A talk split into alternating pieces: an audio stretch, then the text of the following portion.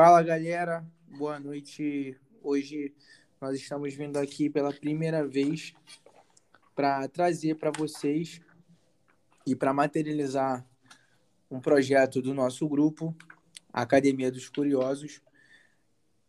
E efetivamente, né, a gente vai passar um pouco para vocês né, sobre quem nós somos e também conversar né, sobre alguns aspectos que a gente considera bem relevantes né, no âmbito da atualidade.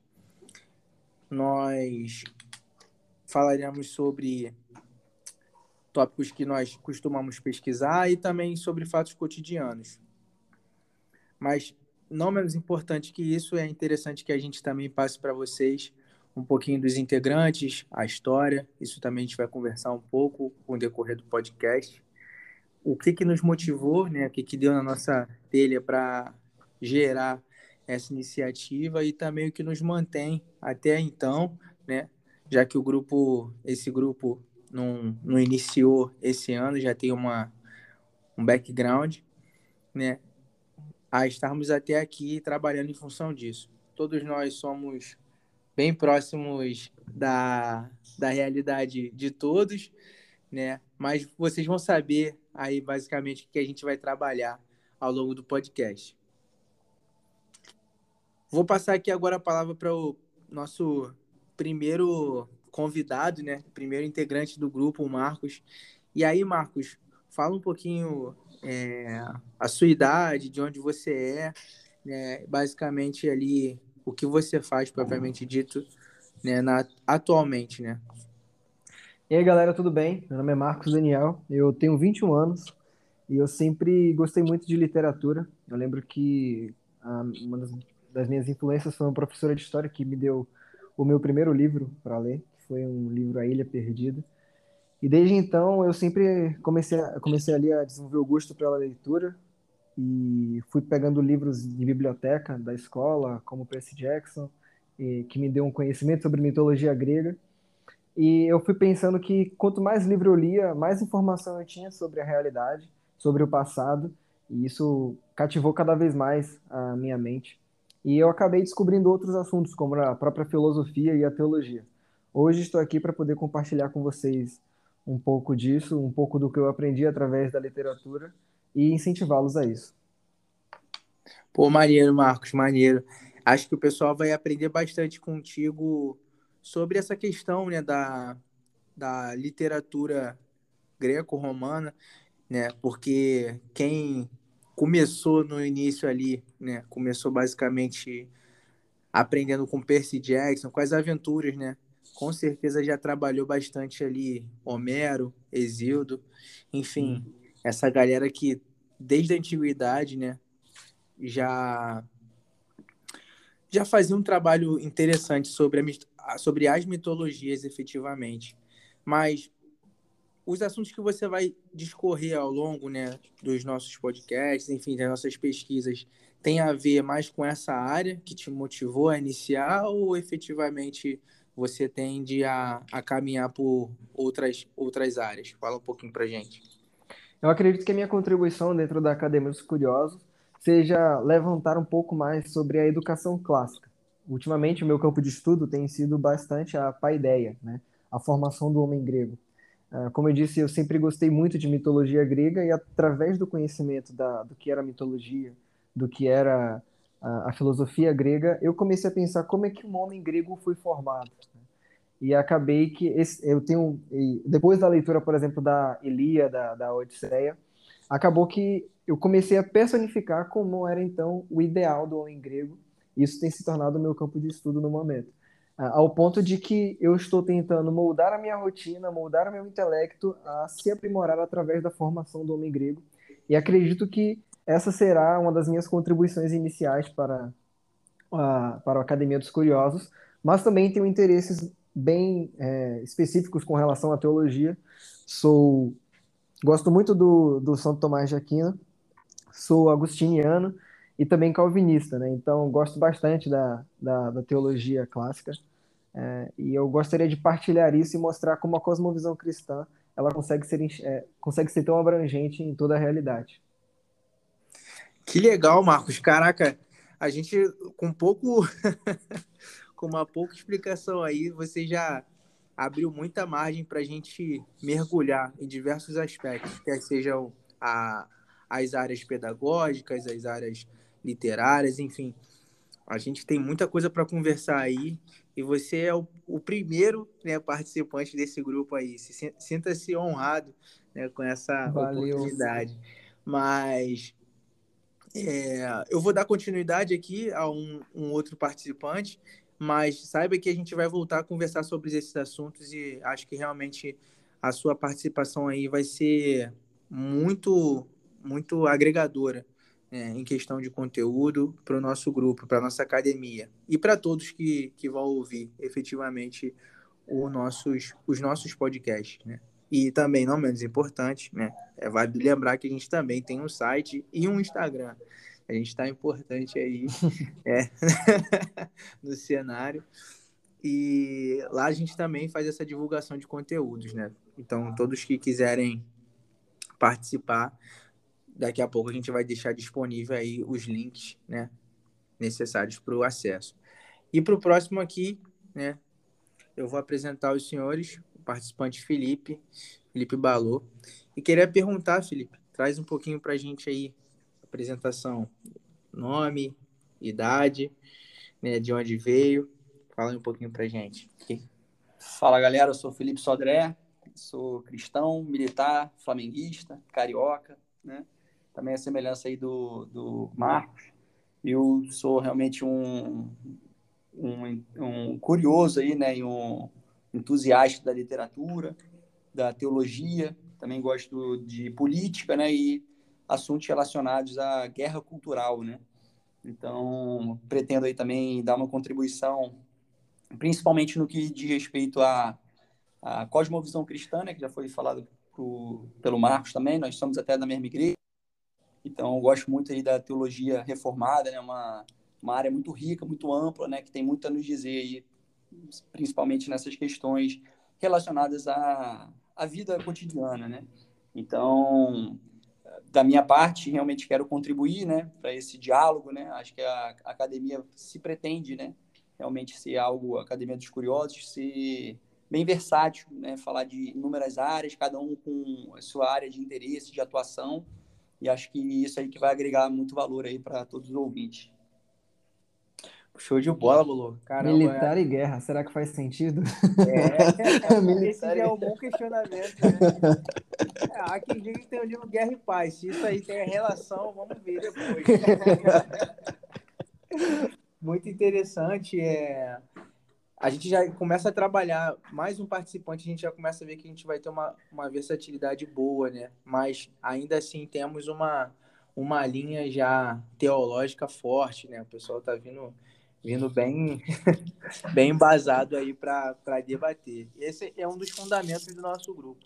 Acho que todos aqui se preocuparam bastante em falar bem, né? As suas, em construir bem as suas linhas de pesquisa né, para que quando a gente tivesse aqui reunido, todos os insights que nós tivéssemos fossem com base em, em, estudos já feitos previamente. E até os próximos convidados e todos aqueles que que ouvem o nosso podcast, que vão interagir conosco através das nossas plataformas sociais, é, estão convidados, né, a fundamentarem, né, as suas, os seus argumentos e trazerem ao debate para que a gente consiga, assim, avançar, né? E aí, Balu, eu queria também fazer mais uma pergunta para você, né, assim como fiz para o Marcos, sobre o que, que você pretende efetivamente no grupo pesquisar, se é algo baseado no seu forte, na sua potência e que você já traz, ou se você aproveita a academia para fortificar alguma alguma, alguma área né, das ciências que talvez você não tenha muito domínio e aí aproveite esse propósito para desenvolvê-la. Conta para gente como a academia motiva você a trabalhar. Então, eu tenho me engajado bastante na literatura do Machado de Assis, né? Eu gosto muito da literatura nacional, né? A gente sabe, né, tem literaturas consagradas, né, como a literatura russa. Gosto também, né, dessa área mas eu acho que a gente, a nossa riqueza, né, literária, ela é pouco explorada. Então, eu, como um amante da literatura, né, sobretudo a nacional, não tem como ficar né, sem considerar, sem realmente beber das águas da fonte do grande mestre, né, do Machado de Assis. Então, tenho lido muito seus contos, né, os seus romances, gosto bastante, principalmente da fase realista ali nele, né, segunda fase, alguns dizem. O Machado tem duas fases, né, romântica e realista. Eu, particularmente, também gosto mais da área dele, mais no final da sua vida, né, com a maturidade, com toda a sua experiência de vida. E então, assim, é um autor que eu tenho né, me debruçado. Né? Ele é um autor assim. Lá ele. Mais, né? Então, lá ele. então, eu, eu acho que aí já começa. é assim mesmo, é assim. Então, Foi mal, porque eu sou o único baiano do grupo, eu tenho que, tenho que fazer é, atividade. Tem que falar até 3 segundos, se não falar até 3 segundos, não vale não. Não vale mais não, é. Tem essa regra, tem essa regra agora, eu não sabia não. Retomando a parte séria, a gente está falando do Machado de Assis e o cara vem com a linguajar baiana. Mas, enfim, é, depois dessa, desse grande aparte do Marcos, é, eu acho que ah, eu pretendo né, realmente agregar aí com o grupo na parte de teologia, né, como eu havia dito anteriormente, mas mais marcadamente realmente trazendo aí sempre as notas né, do nosso fundador aí da Academia Brasileira de Letras, né, a quem eu tenho realmente estudado bastante, tenho uma admiração muito é, gigante, né, pela trajetória de vida, acho que pode nos ensinar muito, né, como um expoente da literatura, né, com uma uma vida né, bastante difícil, admirável, né? Um, um país escravocrata, né, que é por força do mérito, né? Isso mostra também um pouco realmente da curiosidade intelectual, né? Aquele é, se alçou, né? E acho que isso aí então acaba sendo realmente um grande norte para a gente, né? Para a Academia dos Curiosos. Então, certamente. Você tem noção? Certamente. É, tem um instituto na Alemanha que estuda o Machado de Assis, né? Tem, é sério, pô, tem um instituto na Alemanha que só estuda o Machado de Assis. E aí o, você vê que o Balô já tem, então, o selo brasileiro de qualidade. Eu não sei é se isso, é um elogio, mas...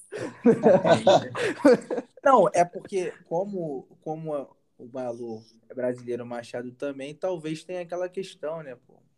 São consanguíneos ali, o que ele falar o que ele falar já tem mais autoridade do que um alemão, né? É, Exatamente. É, esperamos, né? Esperamos. Mas, assim, as pesquisas vão sendo feitas. E, Balou, mais uma pergunta, aproveitando esse assunto, né? É, realmente a literatura brasileira, ela tem bastante... É, bastantes assuntos, né? Que a gente consegue debater, né? É, cotidianamente e, e até trazendo, né? Efetivamente é, remontando não, redesenhando as situações passadas atuais. O que eu queria saber de você, basicamente, é como você enxerga, né, e em qual ponto, talvez, de Machado você enxerga que tenha é, mais semelhança com, a, com que a gente vive hoje, que você hoje percebe como é, Claro que a gente tem que também partir do princípio que todos aqui vivem uma vida contemplativa, né? Uma vida crítica. Então, partindo dessa premissa, como você enxerga, né, em, é, aos olhos de Machado, né, em qual conto você vê que dá para a gente trazer para a realidade de hoje de uma, de uma maneira mais fiel, mais fidedigna? É, essa é uma pergunta bem difícil, porque tudo que ele escreveu, né, tem ampla... É uma expressão da realidade, né? É, exatamente. Mas eu, eu, falaria dois, assim, de cara, né, sem pensar muito, que é a teoria do medalhão, né? É um conto que é realmente um pai ensinando o filho como ele ser medíocre, né? Que é, na verdade, o que realmente ele fala, ó, evita, é, evita ter curiosidade, evita você é, ter lampejos de iniciativa, de ser um profissional, evita alguns assuntos, né? Então ele dá meio que uma receita de bolo para mediocridade, né? Que é o que a gente vê muito hoje em dia, né? Mas assim, eu acho que mais especificamente, que eu já falei bastante aqui para o grupo, né? Um que eu gosto muito é a, a, do espelho, né? O conto do espelho, que é das duas almas, né? Ele, ele, desenvolve muito isso, que é a questão da aparência, né? Então a gente vive um, uma, uma geração né, de Instagram, de muita superficialidade, de, da, da, de tudo ser apenas aparente, né? A aparência ela é mais importante do que o conteúdo, do que de fato o valor, né? Então esse conto traz essa história, né? De um alferes, né? De um militar e que ele, né, a aparência é tudo para ele, ele se perde nesse personagem, né? A ponto de quando ele não tem mais ninguém próximo, né, ele não reconhece sua identidade. Então acho que isso é de uma de uma realidade assim, né, o que o Machado escreveu assim implacável, né? Então acho que isso retrata a experiência hoje moderna, né, de você no só se reconhecer como um personagem, um é, profissional de determinada área, um atuante, né, um, um, alguém que só, só encontra o seu valor naquilo que executa, né, e não naquilo que de fato é. Né? Então, acho que o Machado é um autor universal por isso. Né? Você falou aí, da, o Marcos comentou, da academia né, alemã. O Machado tem autores, o Felipe Massa, Jean-Michel Massa, ele é um francês que estudou o Machado, tem biografia sobre o Machado. Você tem o Roberto Schwartz, que é um inglês, você tem é, um outro inglês também que estudou bastante sobre Machado. Então, ele é um autor de fato universal, né? O nosso Shakespeare brasileiro, né? Então, assim, justamente por essa, essa versatilidade e esse, esse quilate né, do, do Machado. Então, acho que tudo que a gente pega dele, a gente consegue, de fato, tirar lições práticas para o século XXI né, e tempos odiernos. Excelente. É, é Vamos ver muito Machado por aqui, hein? Vamos, é, muito, muito machado. Com toda certeza. Muito machado e muito afiado, pelo visto. Né? Caraca, na ponta da língua, aqui, assim, meu irmão. Aqui, Você autores... pode falar de novo aí, velho? Quais são os descontos? John Gladson, lembrei mais um aí, ó. John Gladson também é um, um estudioso de Machado. Pô, corta pro próximo. Eu, eu, eu, eu tô anotando aqui as coisas, viu? Caraca, aí tá puxado. Tem que escolher o que, que vai anotar, né? É, esse é um conselho para quem está ouvindo. Escolha o, o que e de quem os senhores vão anotar, porque as referências serão muitas. E é. essa é a nossa marca. Passando aqui agora para o nosso participante número 3, né? o Jorge Papito. ele. O cara tá doido pra falar. Ele tava ele falou com gosto, falou com gosto. Precisava, precisava desse momento, cara. E é agora que ele vai se fazer. Jorge, traz um pouquinho pra gente aí seu nome, idade, basicamente de onde você vem. E aí, vamos lá, a gente vai desdobrar mais as Cara, vamos lá, né? Nome Jorge, idade 20, 25 agora, vou fazer 26. Tá? Venho do Rio de Janeiro mas agora eu sou baiano. Trabalhei há dois anos já. E, cara, eu tava doido pra contar uma história pra vocês aqui, que vocês não têm noção do que tá acontecendo aqui, cara. Porque quando a gente veio falar, não, vamos fazer um podcast e tudo mais, mas, né, todo mundo acha que a gente tá numa salinha com vários microfones, tudo certo. Cara, mas na verdade faltou luz. tá todo mundo no escuro. tá todo mundo no escuro tentando anotar no papelzinho aqui o que vai falar. Entendeu? Então, a gente está tá preparado para a diversidade, né? Eu sempre falo para as pessoas, né, contar uma outra história também, que esse grupo aqui já tá, já tem um ano já desse grupo, né? A gente se reunia na, no Cave Queijos, né, numa, numa mesinha lá, e a gente sempre contava sobre os livros que estava lendo, então a gente estava sempre né, debatendo sobre isso, sobre a literatura, sobre investimento, sobre economia, sobre filosofia, então a gente fala sobre tudo, aqui. Então, esse ano a gente decidiu fazer esse podcast, né, para as pessoas é, enriquecerem mais o conhecimento, poderem conhecer mais o nosso grupo, que é um grupo que vem crescendo. E no nosso primeiro nome, né? Nosso primeiro nome ia ser o Paradoxo da Caverna. E hoje a gente está numa caverna. Realmente, tudo escuro. escuro. Tudo escuro aqui e eu sempre, eu sempre falei, né, que os melhores são aqueles que sabem viver no escuro já dizia Platão em Mitos da Caverna.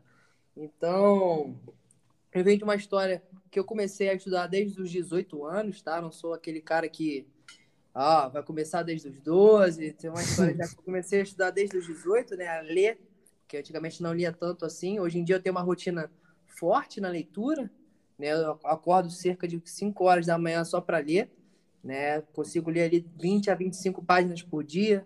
Estou fazendo MBA focado em investimentos e já estou no mercado financeiro tem quase oito anos. Então, eu tenho uma bagagem muito forte de economia para passar para vocês, de macroeconomia, né, de geopolítica. Quer ficar rico é aqui mesmo. Oi? Quer ficar rico é aqui mesmo.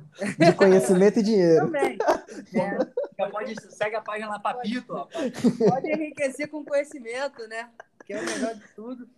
E eu acho que esse grupo aqui, nós temos uma missão né, focada no debate. Então, vocês vão ouvir muitas ideias aí de pessoas né, que estão nessa batalha cotidiana da leitura, né?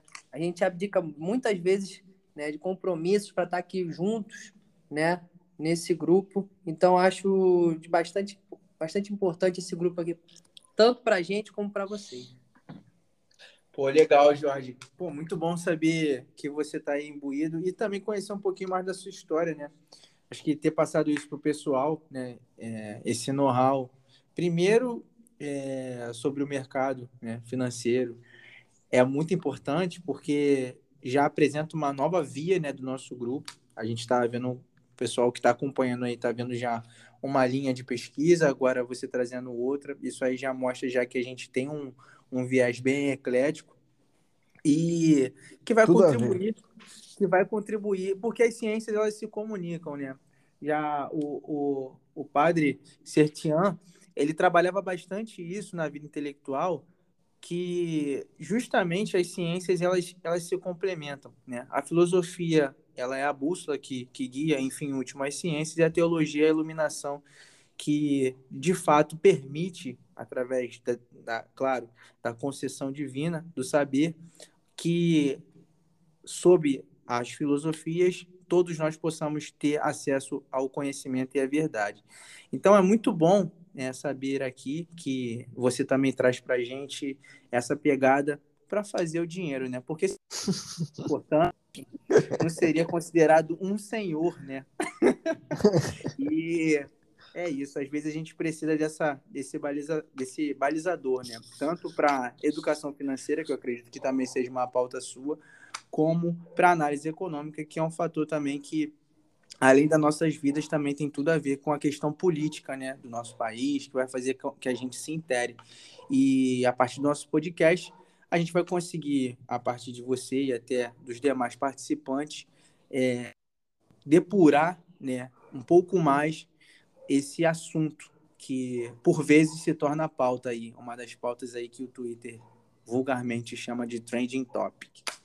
Então vamos lá. O que eu quero perguntar para você, Jorge, não menos, é, não menos não, também, além do que eu perguntei para o Balu e para o Marcos, é com relação à sua contribuição nesse grupo, que você vai trazer para a gente, para os espectadores, enfim, para a mesa em si, seu forte ou você vai trazer mais dessa questão é, diferenciada, o que você não costuma pesquisar, mas que você vai encarar como desafio poder passar para o pessoal de uma forma mais elucidativa.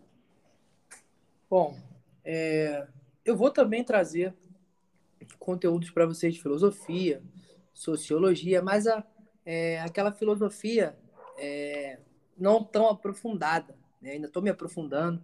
Né? Tem cerca de dois anos que eu comecei a ler sobre filosofia, então tem muitos livros que eu ainda quero ler, que faz parte da minha lista, né? Mas é uma filosofia que vai contribuir para a formação do ser humano, né? Tanto na vida social, e tem diversos artigos que já falam sobre a humanidade, né? na sua contribuição do, do homem em si para a sociedade.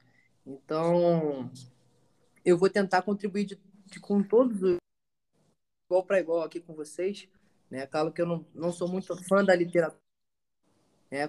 conheço pouco a literatura, mas é, estou me interessando. Né? Isso é importante, você conhecer de todos, todas as áreas possíveis da leitura. Isso abrange o teu cérebro de uma maneira muito grande. Então, eu estou tentando fazer isso. Esse ano de 2023 eu tenho muita coisa para mostrar para vocês. É, na minha página tem os livros que eu estou lendo né? Estou agora em fevereiro vou começar a ler latim, né? Um projeto que eu já tinha. Caraca. Então, é, vou começar a aprender, né? De Outro fato. nível. vou quebrar a cabeça, como todo mundo quebra.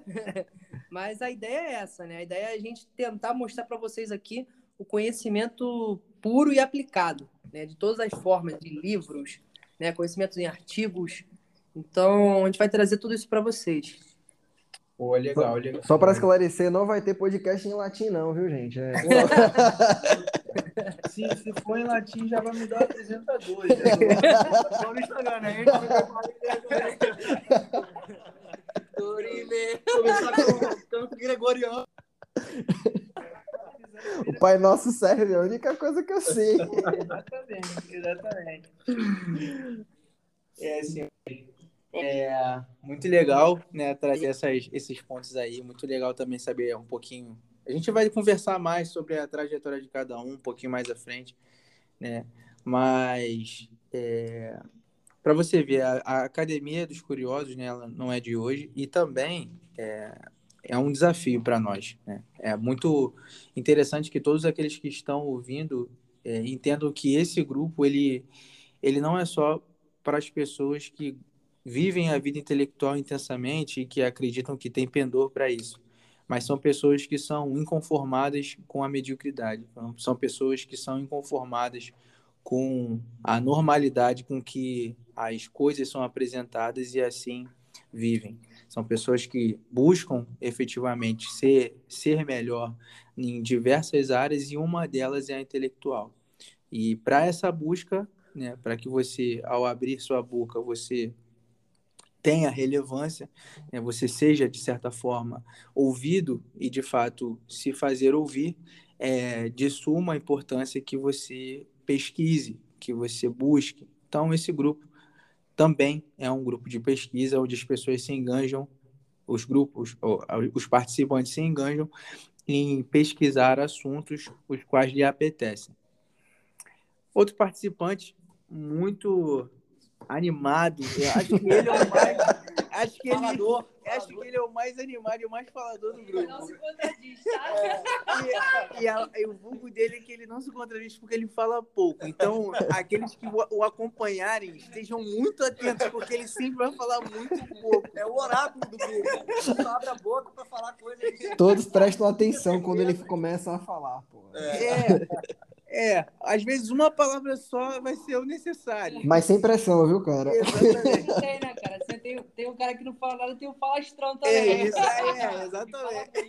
E tem um que quer falar latim e o que não fala nem português. é, é a, a mesma de comigo que é difícil. É, falar português fluente hoje em dia é, dá pra tá contar com... no dedo que eu consegue. Enfim. Parei pra pensar aí, se eu tô nesse grupo. Matheus, se apresenta aí pra gente, fala idade, conta um pouquinho sobre você. Beleza? Rádio Governo. É... Fala aí, galera, tudo bem? Eu sou o Matheus, nascido e criado na cidade maravilhosa, tricolor. Não há dúvidas de quem é o tricolor. Os outros são times de três cores, Daniel Rodrigues, nosso lado dramaturgo. É... Como eu já falei no vídeo no Instagram, alguns dos meus interesses são cinema, o, a literatura também, como o pessoal aqui citou. O, também gosto de, de economia, geopolítica.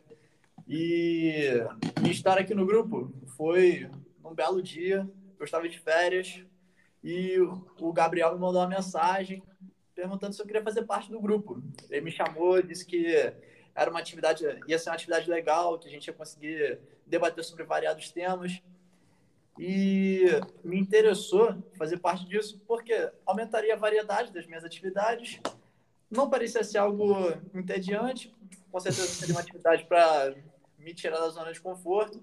E eu fiquei feliz de, de ter entrado no grupo porque eu consegui enxergar variadas visões entre os meus amigos, consegui já escrever e botar um texto no site, que foi bem legal, porque, pô, se eu não estivesse fazendo parte de algum grupo, acho que eu não teria escrito um texto. E realmente tem sido algo bem enriquecedor ver os outros falando também de, de filmes, o que, que eles leram, o, quais foram os estímulos que eles receberam. Então, o grupo ele tem sido uma atividade bem interessante para mim.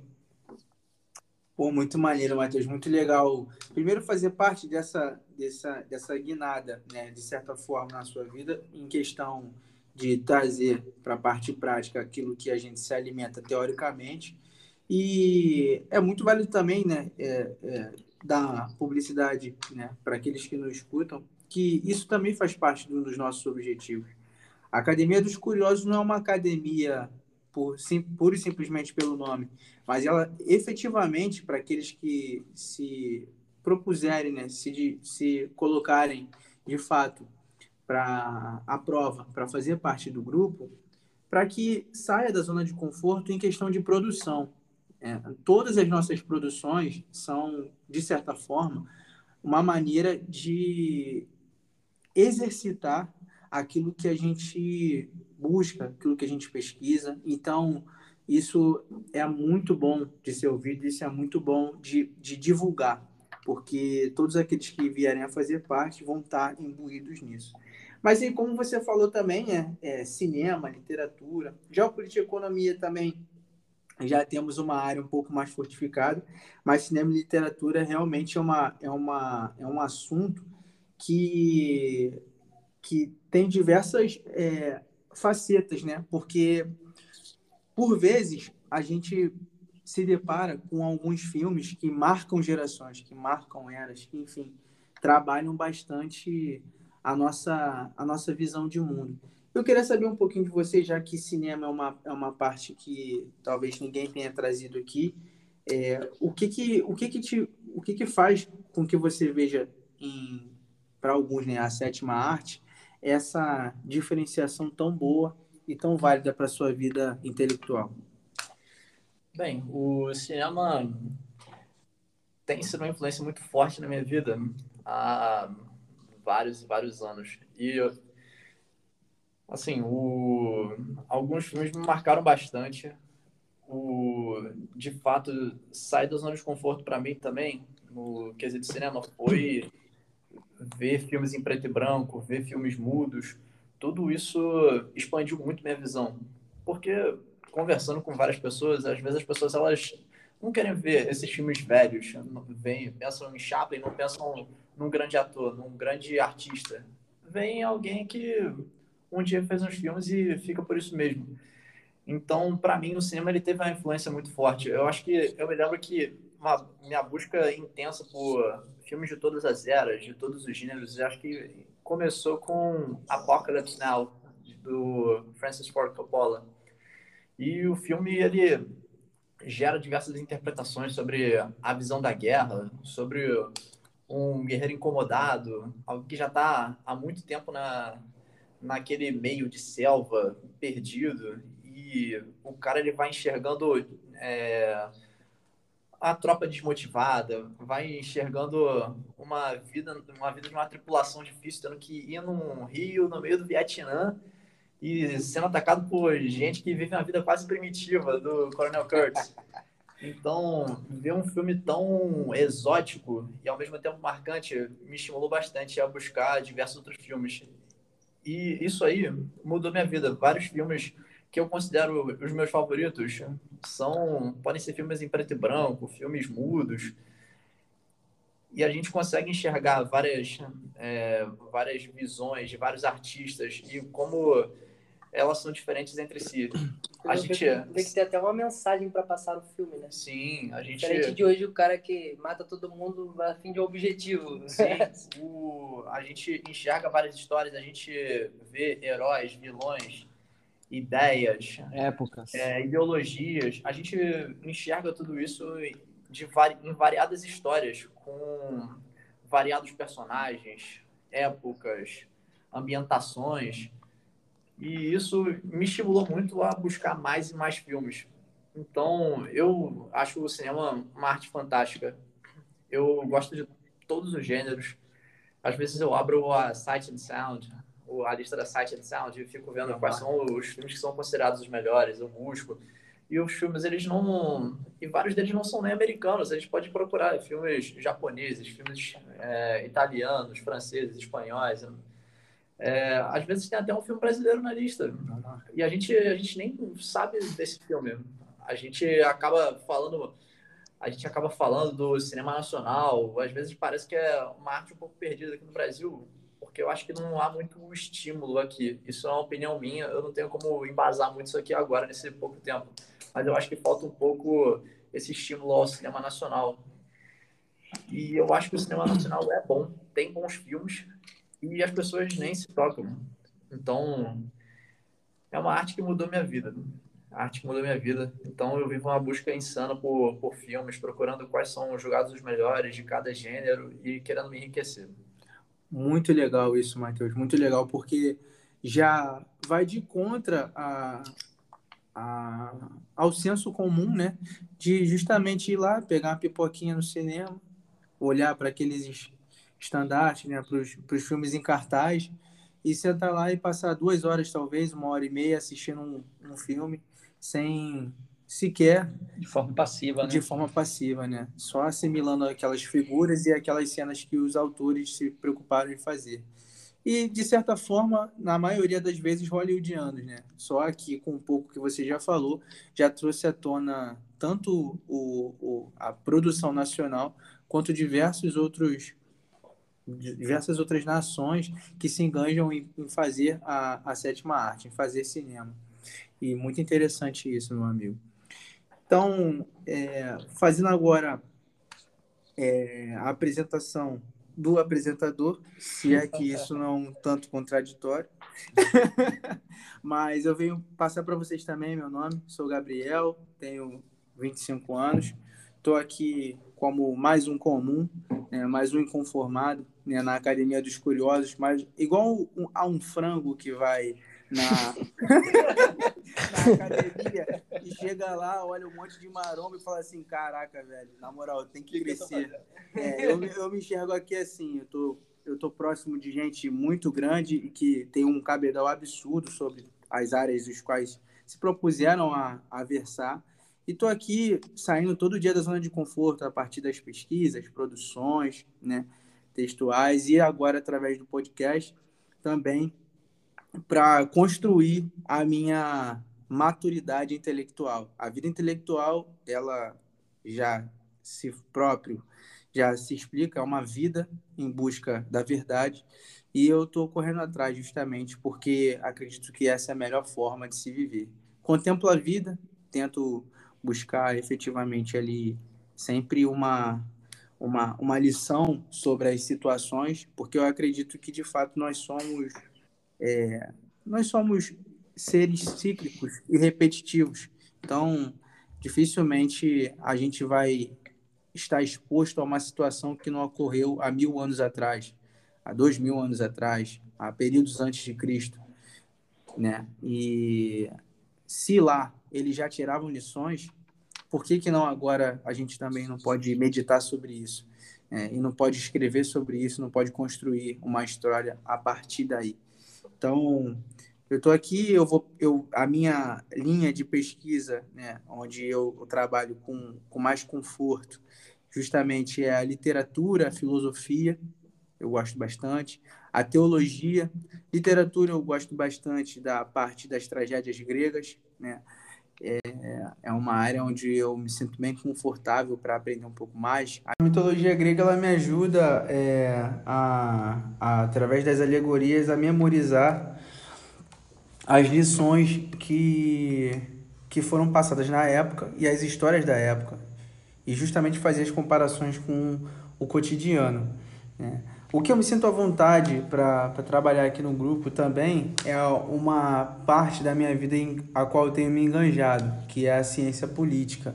Né? Eu tenho cursado uma pós-graduação no âmbito de política e estratégia e planejamento estratégico, e a partir daí eu, eu, eu gostei bastante de como foi o decorrer do, do curso do MBA. E agora eu tenho justamente fundamentado as minhas, as minhas pesquisas com base em, em tanto nas áreas de ciências sociais como ciências políticas, porque elas, elas dialogam bastante. Né? Economia também.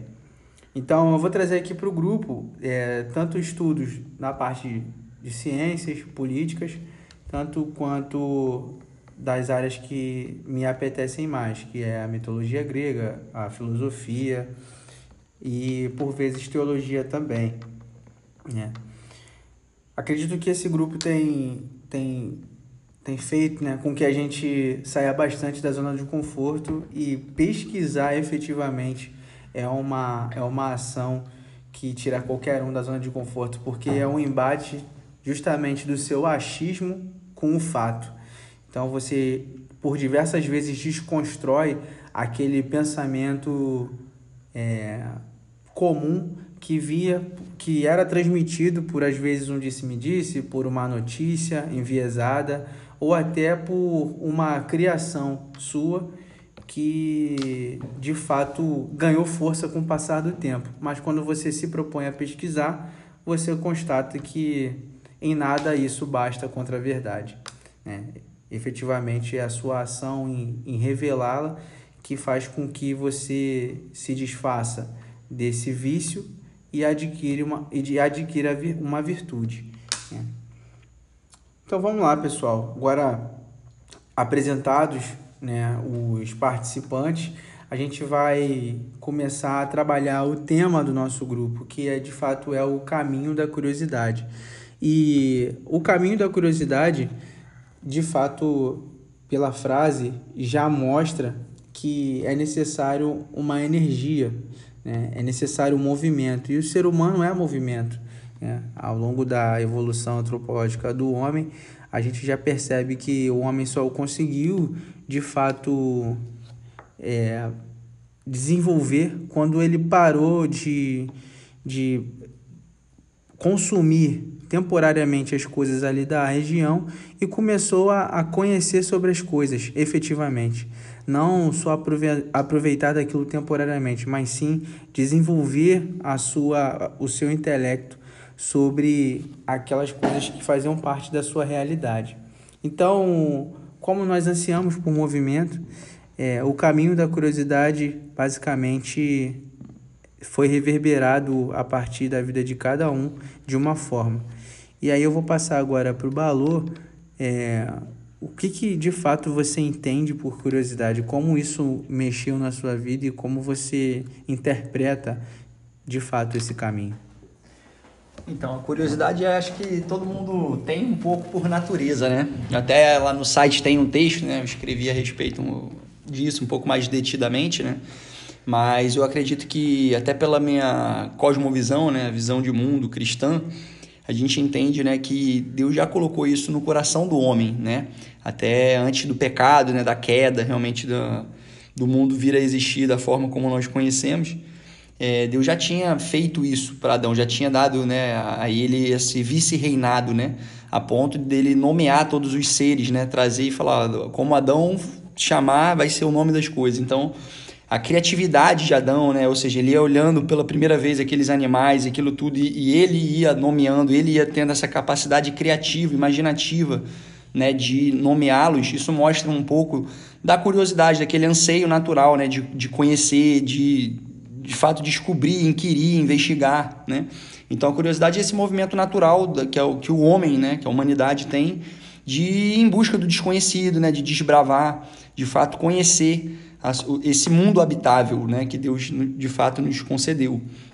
Então eu entendo que a curiosidade né, é, é esse ímpeto né, natural, né, é essa semente por conhecimento, por, por sabedoria, né, por buscar novas fontes, informações. Né? Então acredito que a curiosidade em suma ela possa ser de fato resumida, né, condensada nesse ímpeto que o Criador colocou né, é, na, na, nossa constituição humana, né, de descobrir as coisas, né, de investigar. Então acho que a curiosidade de fato possa ser resumida como isso, né? É verdade, é, é difícil não concordar com essa com essa colocação, porque efetivamente a gente vê na curiosidade uma questão um tanto instintiva a gente percebe que, apesar, é, é, desassociando a parte intelectiva, né, a gente vê que até os animais, de certa forma, eles trabalham com uma tentativa e erro do desconhecido. Eles talvez querem descobrir algo né, com as suas ações. Eles, por vezes, na maioria no caso, impensadas, mas nós trabalhamos a, a curiosidade e podemos até é, utilizá-la em nosso favor. Mas, de todo modo, é perceptível que a curiosidade ela, ela reverbera no nosso ser e nos impulsa para alguma coisa. Agora, de fato, o que aquilo vai gerar com a, as nossas ações é que é uma grande questão, né, Balu? O que eu queria saber é o, o que, que você acha sobre a curiosidade. Você acredita que ela é um, um benefício ou um malefício? Então, essa pergunta é muito boa, né? A luz até do que nós já comentamos até aqui, né? Que é uma questão bem inicial. É, eu acho que ela não tem necessariamente, ela não é uma coisa boa e, e também má, né? Depende do, do desígnio a que você de fato vai estabelecer, né? Então, por exemplo, é, o, na criação, né, digamos, né, como eu voltei né, naquela questão do, de Deus criando né, o, o Adão e Eva, né, o primeiro casal da, do mundo. E aquilo, é, esse ímpeto por conhecer né, as, as formas, as cores, os sabores, né, isso tudo tinha uma, um anseio natural, né, tinha uma curiosidade, né, e eles só tinham uma única proibição, né, que era de, de comer o fruto né, proibido. Eles não podiam acessá-lo, né, mas tinham todo um mundo ainda de significados, de descobertas, né, de cores né, e de formas para ser explorado. Então, o que, que aconteceu? É, né, a, o inimigo tentando Eva né, faz com que ela tenha um desejo, uma curiosidade para o mal. Né? Vocês serão como Deus, vocês vão ter uma autonomia que hoje vocês não gozam. Então, é, você vê que essa curiosidade que era né, né, boa, ela era neutra, ela foi direcionada para o mal, né? Aí, aí fazendo um, um, coro aí com aquilo do, do início que eu falei do Machado de Assis, né? O Machado de Assis tem um conto sobre isso, né? A curiosidade, inclusive, e fala justamente sobre isso. Conta uma história de uma moça, né? Que ela já tinha, ela estava com um casamento prometido e tudo, aí ela quer se envolver lá num, numa aventura amorosa, né? Ela acaba indo e esse cara, enfim, vai dar tudo errado e ela no fim se arrepende e ela meio que fala, né? Funesta curiosidade, ou seja, a curiosidade que me levou, né, a ter uma experiência de morte, né? De abandono, né? Então, assim, você vê claramente, né? Que a luz do da questão bíblica, né? Você pode ver a curiosidade como sendo conduzida para uma questão é, do mal, né? mas você vê inúmeras formas. Foram os homens que descobriram a penicilina, né? os avanços médicos que combateram doenças que antigamente matavam, né? sarampo, inúmeras outras doenças. Foi toda a criatividade, foi esse é, desejo do homem pelo conhecimento, pela curiosidade, pela cura, pela sua espécie, pela existência, né? que permitiu com que todas essas coisas fossem desenvolvidas, né? buscadas e criadas, inventadas. Então a gente vê que a curiosidade ela ela, ela depende do como você vai aplicá-la, né? Então, ela pode ser utilizada para o bem, como pode ser utilizada para o mal. Então, isso não faz parte da curiosidade em si. Acho que como tudo aquilo que a gente, na experiência humana, né? Você, sei lá, o ciúme. Você pode ter um ciúme ali que é um pouco, né? Saudável, que é o o, o, o, o controle, o desejo né, de você não querer aquela, aquele ser amado, mas isso pode descambar para uma coisa muito mais, né? Então, assim, esses extremos, né, é, que nós vivemos, a experiência humana, ela, ela nós não somos dados à moderação, né? A gente é dado a, a extremos, a polos, né? Então, assim, viver, né, todas as nossas experiências, elas também perpassam por isso, né? A ponto da Bíblia mesmo, por exemplo, a, a ira, né? Você tem uma ira santa, que ela é uma ira, né? Você odiar aquilo que Deus odeia. Isso é uma coisa boa, né? Tem vários salmos que, né, o, o salmista ele fala isso, né? Não odeio é, eu as coisas que Deus odeia. Então é, Deus tem ódio, por exemplo, para quem, né, é, desiste da vida, para quem, né, enfim, tem várias outras pautas aí polêmicas atuais, inclusive. Então assim, você tem como vivenciar essas coisas sem é, é, denegrindo, né, de fato a aquele desígnio inicial, né? Que a curiosidade, ela, às vezes, ela começa boa, você quer se aventurar por alguma coisa, e depois ela acaba no meio do caminho se corrompendo. Então, depende de como você vai direcionar essa força, né? Que já está inata em nós. Interessantíssimo, reafirmando a questão do ímpeto, né?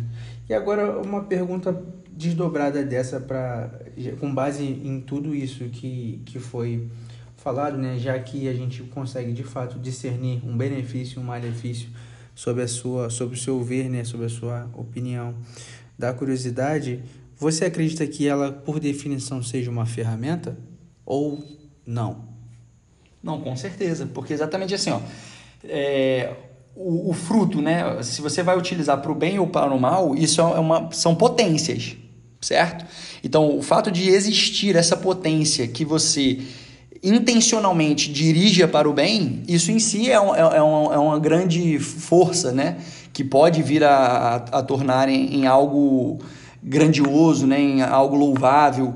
Então, acho que o fato dela existir, eu, eu só acho como todas as outras, né, nós conhecemos os vícios e as virtudes, né, e a gente vive isso dia a dia, né, a nossa luta, né, a luta do, do cristão, né, pela santificação, é justamente você tornar o seu viver, né, parecido com o de Cristo. Né? Então a gente sabe que nós falhamos, que nós temos tropeços nessas áreas, né? mas o fato é que a curiosidade, ela sendo inata, ela sendo parte da sua experiência humana, cabe a você essa conscientização de que você tem dentro de si né, a capacidade para eh, descambar isso em serviço, em amor ao próximo, em cuidado, em zelo, em misericórdia, mas também você pode usar isso para um fim né, perverso, como nós já dizemos, então, dissemos anteriormente. Então, a gente vê que a curiosidade ela é de fato uma força criadora, né? E você precisa só ter essa consciência e esse desígnio intencional de fazê-la de fato realmente algo benéfico para os outros e para si mesmo. Excelente, excelente. É... A gente tem muita coisa para discorrer com relação a isso, mas eu vou também passar essa, essa pergunta né, e essa questão para o nosso amigo Jorge, para saber qual a, o ponto de vista dele, a perspectiva dele sobre o caminho da curiosidade. Jorge, para você, o que é curiosidade? Como você enxerga isso na sua vida? Bom, quando a gente olha o significado da palavra curiosidade, né, o que é a curiosidade? Curiosidade é o desejo de conhecer.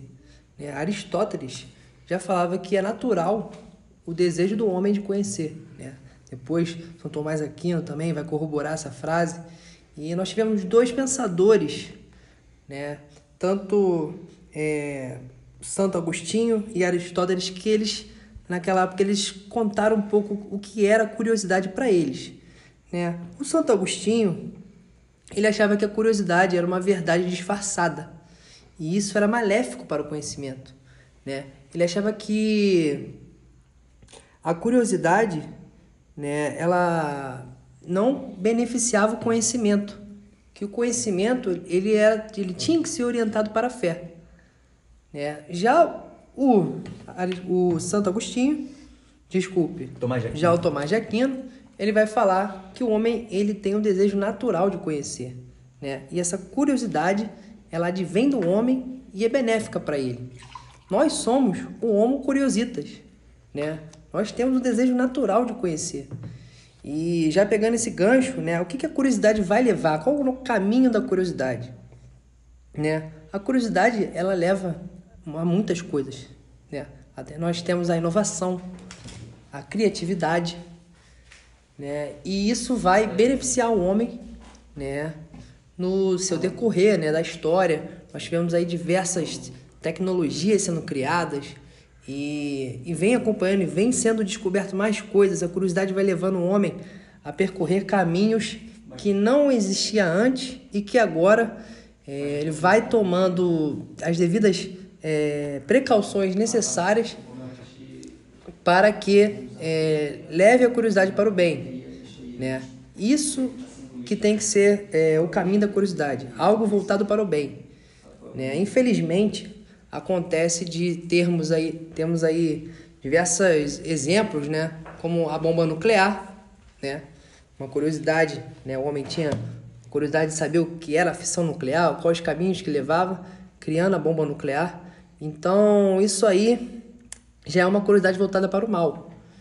Então, o caminho da curiosidade, ele depende muito mais né, da, da percepção do homem em levar o para o bem do que é, a sua capacidade de ir ao limite.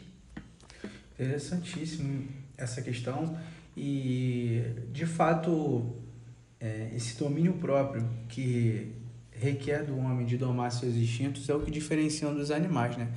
Mas é muito interessante ainda quando a gente percebe que até a curiosidade é um instinto que a gente precisa domar, porque dada a nossa potência intelectual, a gente pode gerar catástrofes, vide a, a justamente aquela aspiração de Adão, né, em, em tentar ser Deus e a partir daí comer do fruto, vide algumas catástrofes que foi de fato a geração, a construção talvez de uma bomba nuclear, né? quantas, quantas, quantos desastres, quantas vidas não foram levadas em prol dessa, desse avanço, né? apesar da energia nuclear ser benéfica, né? trazer diversos benefícios, né? mas esse armamento, de certa forma, é, causou um impacto muito negativo na história da humanidade. É um marco muito pesado né, para todos, para todos né, efetivamente. Então, o que eu quero trabalhar né, em cima de tudo isso que você disse, Jorge, é essa questão também é, de, de como utilizar essa ferramenta. Você falou um pouco da questão de, de que cabe ao homem saber como gerir isso e gerir isso de forma positiva. Então, de fato, você já infere que é, isso seja uma ferramenta, a curiosidade. Mas agora, talvez quais práticas um homem pode, pode adotar para que ele, ao longo da sua jornada, trabalhe a sua curiosidade para o bem, não para o mal, não para o ócio, talvez? Bom, uma das práticas e né, que todo mundo aqui utiliza é a leitura. Eu acho que a leitura ela expande a sua curiosidade a diversos níveis, né? A querer saber, por exemplo, meu amigo Matheus, cinema, né? Querer saber sobre a cosmovisão, querer saber sobre literatura, sobre economia. Então a literatura ela expande, ela tem um, um, um caminho né, muito forte. A leitura tem um caminho muito forte de expandir essa área da curiosidade. E através dela, o, o homem ele vai ter uma percepção melhor, né? a busca do conhecimento através da leitura vai levar essa curiosidade ao ápice. E o que, que é o ápice? O ápice é você saber das coisas, procurar saber o que aconteceu no passado e, e isso pode te ajudar muito no futuro. Você saber da sua história, saber da história do homem, da história das guerras que tiveram, da história de toda a economia do, do passado, né? Isso vai te ajudar bastante no futuro. E que poucas pessoas não sabem, né? não procuram nas páginas do livro, é a ideia que, que as pessoas tinham antigamente que você pode aprimorá-las. Né? Então, todo mundo aqui tem uma, aquele, aquele autor de livro que é fã, né? Nós temos aqui o Balu como fã do Machado de Assis, eu sou fã do Sêneca, e o Mateus do Lord Byron com as suas poesias. Então, é, cada um tem sempre né, a curiosidade de saber quais os pensamentos que ele tinha naquela época e tentar é, colocá-los em prática, né? tentar até aprimorá-los, né? escrever os seus pensamentos com base no que foi lido então, a leitura expande muito esse conhecimento, essa curiosidade que o homem tem, e ela vai de fato é, efetivar né, o caminho do homem para o bem. Interessantíssimo, meu amigo. De fato, agora a gente consegue aprender um pouco mais de como trabalhar a, a curiosidade a nosso favor. Mateus, fala pra gente aí, cara, como você enxerga a, a curiosidade, como ela é trabalhada na sua vida? É... Pô, diferente dos meus outros amigos aqui, eu não vou citar ninguém, também não vou usar etimologia. Na real, eu tô. Não vai se contradizer muito, né? É, poxa, cara, eu não tô nem com nada escrito aqui, tô com exatamente nada escrito no papel. Excelente. Que prefiro que saia na hora. Eu trabalho com improviso e picos de energia. Então, assim, eu acho que a curiosidade, ela, pra mim, ela, na minha visão, ela é motivação. É motivação para você querer entender o, o, a natureza, o mundo ao seu redor, para você entender uma, uma ideologia, para você entender uma pessoa, para você entender um sentimento, para você explorar. É uma motivação. Então, ela é a força motora do, das nossas atividades. O, pro pessoal aqui, o, cada um aqui gosta muito de algum tema, mas para ter começado a explorar esse tema, primeiro ele teve, ele, ele se interessou por aquele tema, ele ficou curioso por alguma coisa. Então, esse meu amigo Jorge aqui, ele chegou onde chegou no, é, no mundo dos investimentos foi porque ele se interessou por esse tema. E a curiosidade, a busca por aprender mais, aprender sobre, sobre ações, para aprender sobre é, empresas, sobre, sobre esse mundo, ele um dia se sentiu curioso e ele começou a buscar. Então, ela é a força motora que leva as nossas atividades para frente. A gente quer aprender mais e mais para gente a gente saber mais, para a gente compreender mais, para a gente de alguma forma a gente se satisfazer.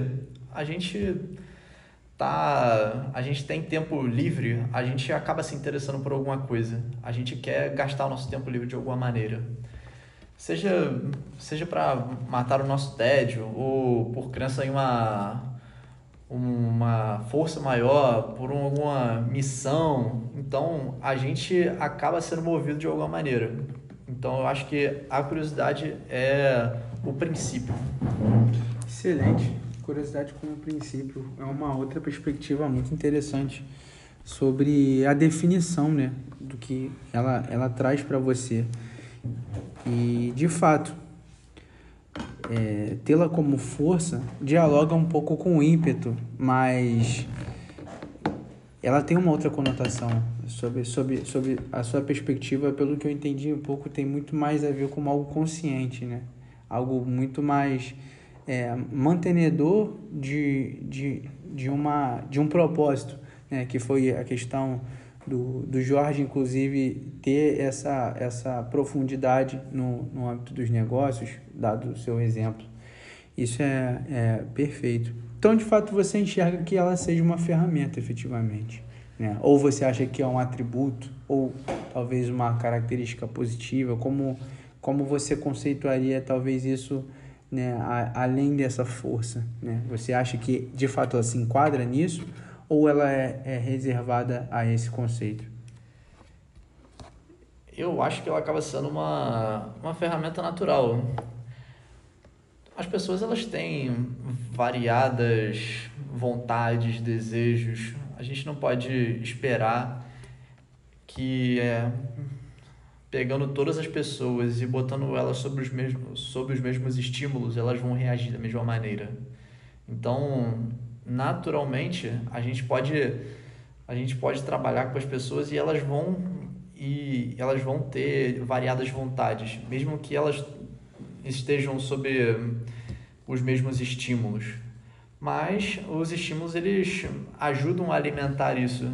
Então a gente fica vendo a história, a gente acaba, se a gente acabar pensando aqui nas nossas histórias, a gente vai ver que a gente teve uma série de estímulos que nos motivaram a buscar os temas pelos quais nos interessamos. Então isso vem de criação, vem de família, vem de casa, vem do nosso da nossa interação com, com os nossos conhecidos, com os nossos amigos. Então a gente acaba descobrindo, a gente acaba descobrindo vontades, a gente acaba descobrindo desejos. Isso aí é de pessoa para pessoa, mas o, por causa do, de todo esse processo de formação, a gente a gente vê o quanto a nossa criação, ela, nossa criação, nosso passado, ele acaba influenciando o nosso futuro. Excelente, excelente. Agora eu consegui captar a, a sua perspectiva no âmbito psicológico, né? Que talvez foi mais um pouco essa, essa pegada que você trouxe, em como isso faz com que a gente continue trabalhando o nosso propósito. E agora eu vou passar a palavra é, para o nosso amigo Marcos, justamente para ele trazer um pouquinho para gente qual é a perspectiva dele da curiosidade e como ela pode influenciar no dia a dia dele.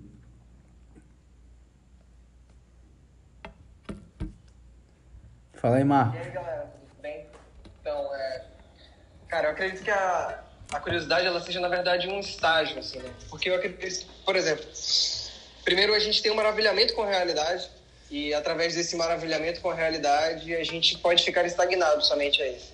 Imagina que você acaba ouvindo uma sinfonia de Beethoven, você vê um quadro uh, do Van Gogh, mas a gente não sabe de fato é, o que é que o influenciou a chegar a, a, tal resultado, ou quem influenciou Beethoven a escrever a, a nona sinfonia, o que é que Mozart queria fazer com Lacrimosa, né? Então, assim, há um maravilhamento inicial quando a gente consegue contemplar a arte, a literatura, o cinema, mas a curiosidade é o estágio pós-maravilhamento para então nós chegarmos à aprendizagem, né? ao conhecimento de fato. Então eu vejo a, a curiosidade, eu acho que assim, ela é uma ferramenta que, como vocês disseram, pode ser usada tanto para o bem quanto para o mal. Então, uh, e ela tem que ser sim exercitada. Eu acredito que há o exercício. Para mim, ela é somente esse estágio, né? É um estágio e ao mesmo tempo uma ferramenta.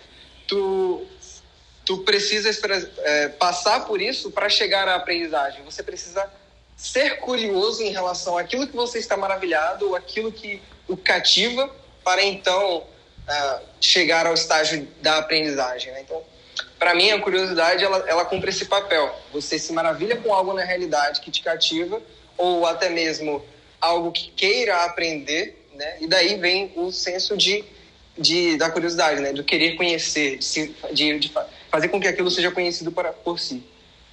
Bom, muito interessante essa, essa nuance, né? E essa, essa questão que você trouxe do maravilhamento, porque de fato, é, parece até uma centelha, né? Ou talvez um ponto de inflexão na história de qualquer é, pessoa que talvez tenha essa curiosidade tenha gerado né, um, um fruto eterno, né? Um grande feito.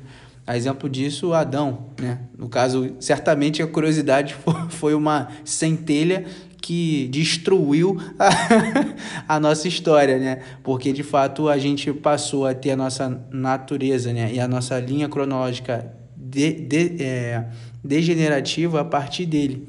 Né? Mas de fato a partir dele foi uma, uma, um ponto em que a gente pôde dar curso né, à história. E assim como em outros, outras situações né, que, a, que a curiosidade surgiu como um, um, de fato um maravilhamento né, de, uma, de uma situação e a partir daí gerou uma ação efetiva em prol de, de, alguma, de algum desenvolvimento ou de algum feito que tornou-se futuramente positivo.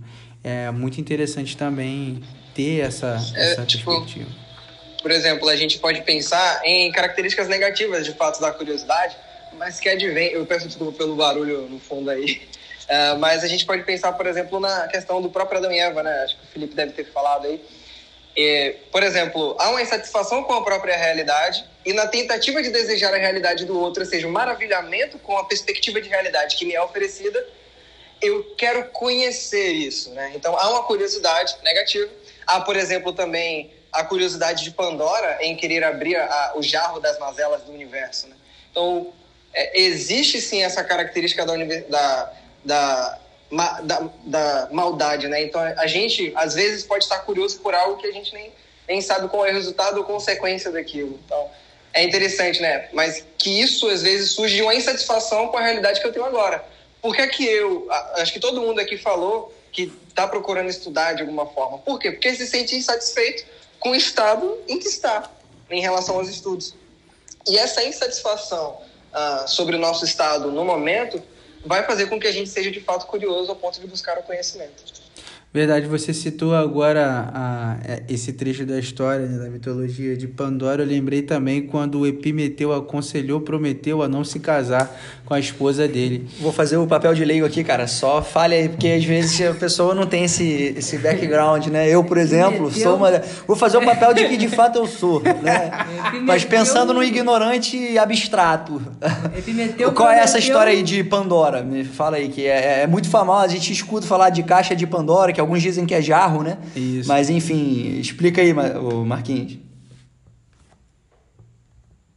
Marquinhos? Acho que ele não sabe o que é também, viu? Ele tá falando. ele, ele quis um tempo pra dar uma pesquisada. É... Vamos o Windows, Errou, Windows, Error 404. não, o que é que acontece? Existe um cara chamado Prometeu, né? E foi o primeiro homem da, que foi criado, né? E na tentativa de punir o Prometeu, Deus, os deuses criam uma mulher. e com essa mulher, que é a Pandora, é, eles colocam todas as mazelas do mundo dentro de uma jarra e diz para ela não abrir. Só que aí, em algum momento, ela abre e todas as mazelas do mundo saem, e quando ela consegue fechar, a única coisa que fica da jarra é a esperança. Isso. Muito simbólico, hein? Muito simbólico. O que é interessante é que, como muito bem dito é, pelo, pelo Marcos, né, sobre Prometeu, ele Prometeu basicamente é, é, um, a, uma das interpretações é que Prometeu é o encarregado dos homens na Terra, assim como Epimeteu era dos, das coisas, né, e dos animais. E Epimeteu também tem como tem por nome, né, por significância, é, a previsão de grandes feitos. Assim como prometeu, a gente fala, pô, tá prometendo, né? Tu tá prometendo, como quando você promete, efetivamente você garante o futuro. Então, prometeu de fato era o, o homem do futuro, algo que viria a acontecer, e Epimeteu o que antecedia. Então Epimeteu aconselhou a seu irmão que não fizesse isso, que não se casasse com Pandora, mas Prometeu acreditava que de fato Pandora seria a mulher da vida dele, e pela curiosidade também foi motivado a casar com ela, mesmo sabendo que seu irmão o havia aconselhado que não fizesse isso. Que isso, hein? Então a gente vê aí, um, um, de fato, uma, uma sucessão de eventos onde a curiosidade foi o, o estandarte, mas, de certa forma, para quem não tem essa perspectiva, ela fica velada sobre outros artistas, né? E que aí, homem, que homem, senhor. Que homem, senhor. que homem, que homem. E pra tu ver como é que a mulher, a mulher ajuda pra caramba, gente. a mulher deu essa força aí, nem um pouco machista. Né? O cara que escreveu isso aí não era nem um pouco machista, mas tá salvo. No, nos dias de hoje, uma releitura dessa história diz que é, Prometeu e Pandora abriram a caixa juntos. A culpa compartilhada. Né? Ninguém fica triste, tá tudo certo. Então, senhores, é, aproveitando. Pô, então, Marcos, a questão da ferramenta aí tu já pô, englobou muito bem. Não vou, não vou nem me alongar com relação a isso, porque de fato você já trouxe é, bem nítido essa, esse conceito. Né? Então, é, seguindo aqui para mais uma, mais uma rodada de perguntas, né? E não, pessoal. Caraca, agora para mostrar que a gente aqui é, é, tudo no freestyle, faltou eu. o que você, é, Gabriel? Exatamente. Eu vou perguntar para mim, senhores. O que eu entendo como a curiosidade, como ela age na minha vida. Bem, senhores, é, pegando só um gancho aí nessa, nessa questão da, da Pandora, efetivamente a curiosidade é, eu tenho também como esse ímpeto, né? Essa necessidade de conhecer, aproveitando o gancho do do, do Jorge. Eu poderia fazer um apanhado aqui sobre as visões que os meus amigos colocaram na mesa, porque de fato ela, sob a minha perspectiva, ela tem um pouco de cada. Ela de fato ela ela nasce, né? E ela se mantém pela pela importância que ela que ela que ela gera na história da humanidade. De fato, ela foi precursora de diversos feitos, inclusive. Né? Mas na minha vida, ela, ela age como forma de tirar, é, me tirar da zona de conforto. E acredito que esse ímpeto né, eu tenho usado para o bem. Né? E de fato, quando eu não estou diligente quanto à minha vocação, ela é gerada para o mal. Sabe aquele, aquele momento que a gente fica no Instagram, né? Por vezes, horas e horas, acreditando que aquele momento do ócio vai ser eficaz, mas no entanto, o que vem depois de fato não nos preenche. Então, de fato, ali é um momento onde a curiosidade está imperando sobre nós. E aquele ímpeto ali, que por vezes não é controlado, é só é, é, continuado né, de uma sucessão de feitos da sua rotina, é um, um ímpeto que, ao meu ver, não, não, não é positivo, não é um benefício. É uma força, de fato, mas que é uma força muito ruim, muito degenerativa, porque não agrega em nada na sua vida e nem contribui para o seu divertimento, né, para o seu entretenimento. É... O, só uma coisa, o, o Marquinhos pediu para fazer um, uma parte aqui, senhores e senhoras. Aqui a gente faz o. Aqui não é jornalismo, não, é, atual. A gente aqui, quando comete uma gafe, a gente vai atrás, faz um editorial. O Marcos quer fazer uma correção aí no último posicionamento dele. Só corrigir aí que eu falei que o Prometeu era um homem. E na verdade ele é uma divindade, né? Não tanto divindade, ele era um titã é, que é, manejava o fogo, é considerado um artesão e foi o que formou o homem do barro, né? Então, é só uma leve correção. Eu acabei dizendo que Prometeu era um homem, mas pode continuar aí, Gabriel. Sabe. Não, beleza. É isso aí, senhores. Aqui é assim, é, a, a o chicote ele vem em hot. Se tiver de certa forma errado, a própria consciência já a, verdade, a própria acusa, consciência ela já a consciência já pune. Você fala, ela já vem, ô, ô, ô, isso aí não. Uma rodada de perguntas o camarada já foi suficiente pra ele voltar atrás aqui e falar, caralho, não era homem não, mano. Deixa eu voltar aqui. era titã. Cara, e só pegar um gancho aí no que você falou, já, já fugindo um pouco aqui da rotina. Vambora. É interessante falar um pouco dessa ideia das, da curiosidade da, na rede social, né? Que ela consegue captar, né, a nosso desejo de conhecer para o nosso desejo de conhecer vira uma, um simples é, querer saber o que, que os outros estão fazendo. Essa é a O realidade. que é mais interessante é que o, o que a gente trabalha como talvez o nosso inimigo, né, que é o algoritmo, o que, que o algoritmo faz? Ele trabalha aquilo que você gosta, que basicamente o que o Matheus falou, né, o desejo. Né? Então, o- o- uma, uma ferramenta, né, uma ferramenta digital, ela é desenvolvida para te conhecer melhor que você mesmo em momentos de descaso com a, com a sua inteligência. Então, quando você relaxa, se você relaxa, o que eu quero dizer, né, é, em, em linguagem clara, é que se você relaxar é, frente a um algoritmo que está disposto a te conhecer, ele vai te dominar. E é o que de fato as redes sociais, a- as, na verdade, qual, qual- qualquer aplicativo que, que se proponha a ter essa pegada de conhecer o seu usuário e de fato fazê-lo permanecer ali, vai dominar um homem, ainda que ele seja o criador da própria máquina. Né? É, é por isso que é importante, senhores, a gente ser muito diligente com as nossas pesquisas, com aquilo que a gente se inclina a fazer, porque de fato, dependendo da onde você, você estiver inclinado, você pode estar se devotando a ser refém daquilo. E que se você for, de fato, se fazer refém, que se faça refém de coisas que te melhorem, te desenvolvam, te, te libertem, porque justamente educar é libertar.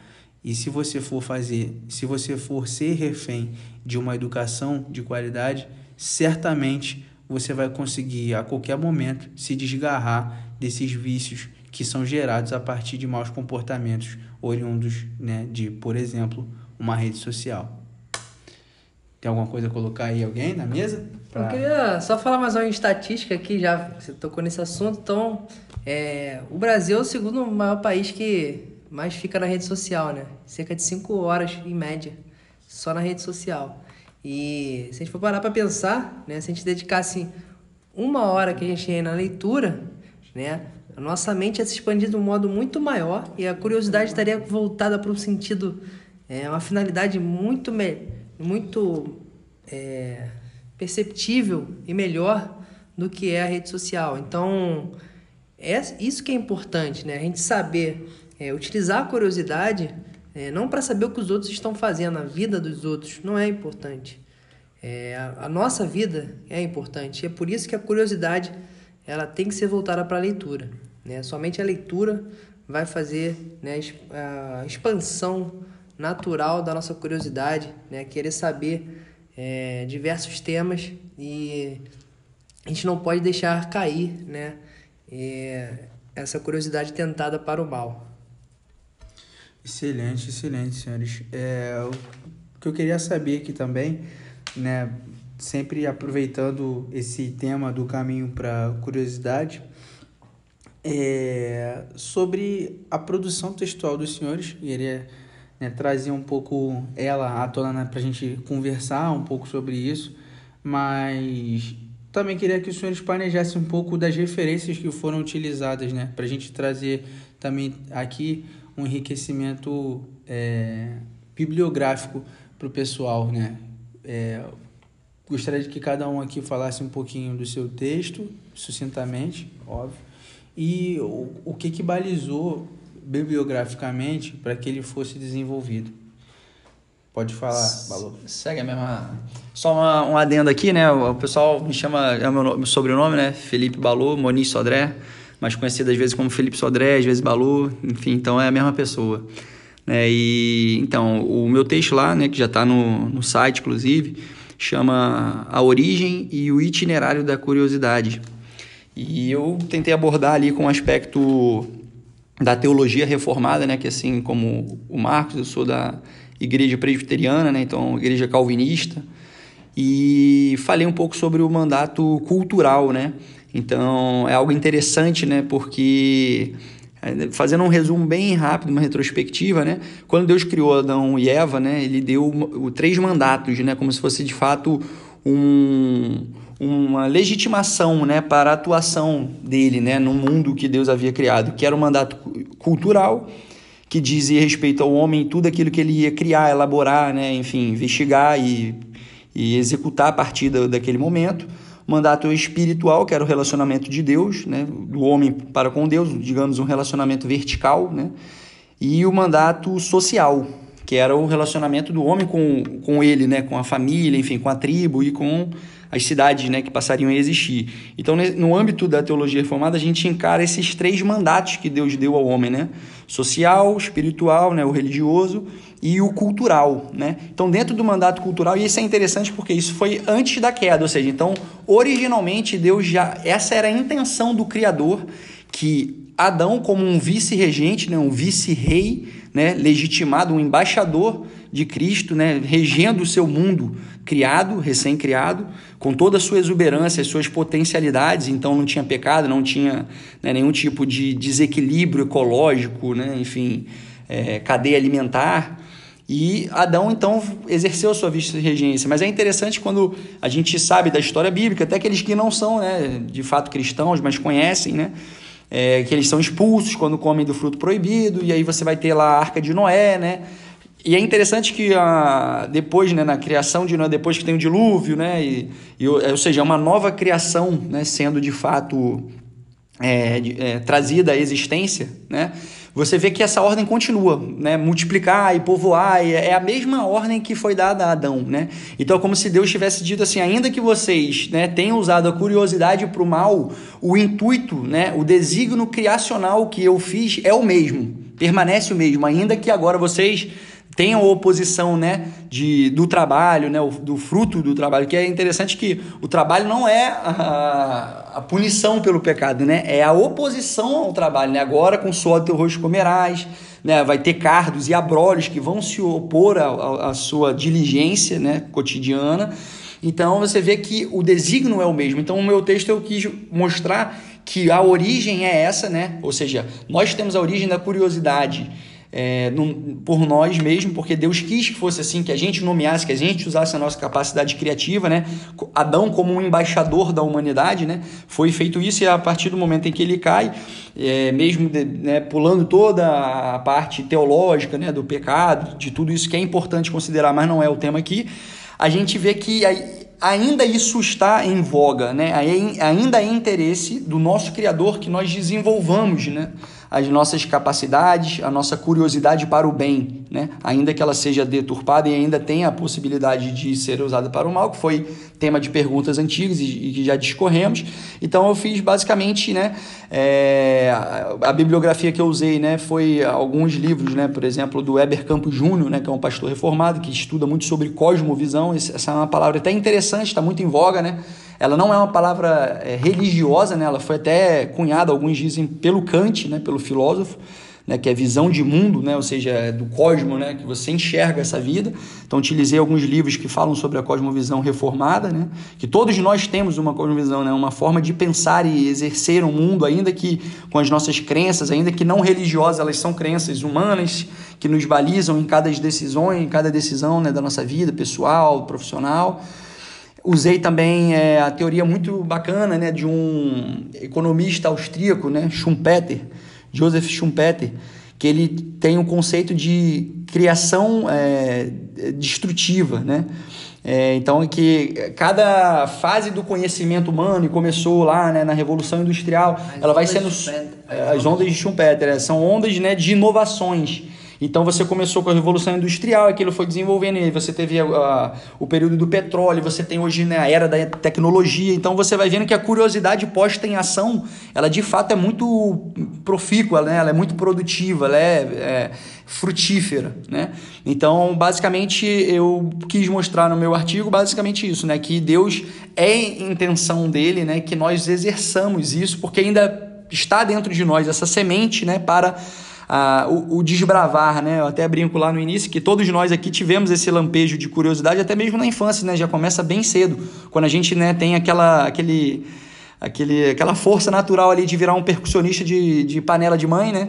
A gente vai lá, acho que todo mundo tem isso, então é você, né, descobrindo novos sons, dedo na tomada, né? A criança também, é, universalmente tem esse apelo, não entendo, mas toda criança basicamente também tem isso. Então, você vê que a curiosidade, ela faz parte realmente, né? Ela não é algo que tenha, tenha, tem como você anular, né? Então, basicamente é, é, isso, né? Realmente vamos exercer a nossa curiosidade, né? Sempre com a consciência de que ela pode ser deturpada e por isso uma vigilância constante, né? Em, em que temos nos engajado, como temos desenvolvido essa capacidade de criação, né? Então, basicamente essa foi a ideia do meu texto. Caraca, riquíssimo, riquíssimo e muito interessante. Daria para a gente, de fato, trabalhar bastante esse esse texto em diversos temas, né, do nosso podcast.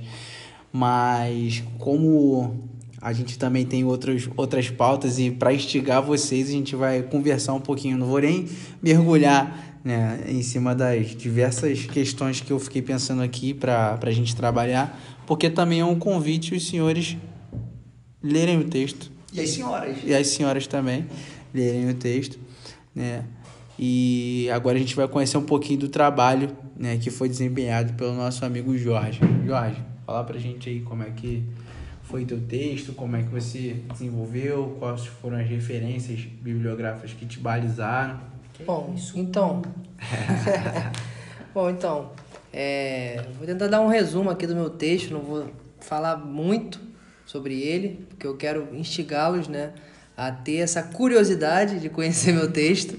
Então, foi um texto falando, né, de título Homo Curiositas, né, mostrando a origem da curiosidade, é, o que o Santo Agostinho pensa sobre a curiosidade, né, e uma refutação de São Tomás de Aquino falando, né, a ideia dele sobre a curiosidade, o desejo natural do homem e como o homem é, se comporta perante a curiosidade.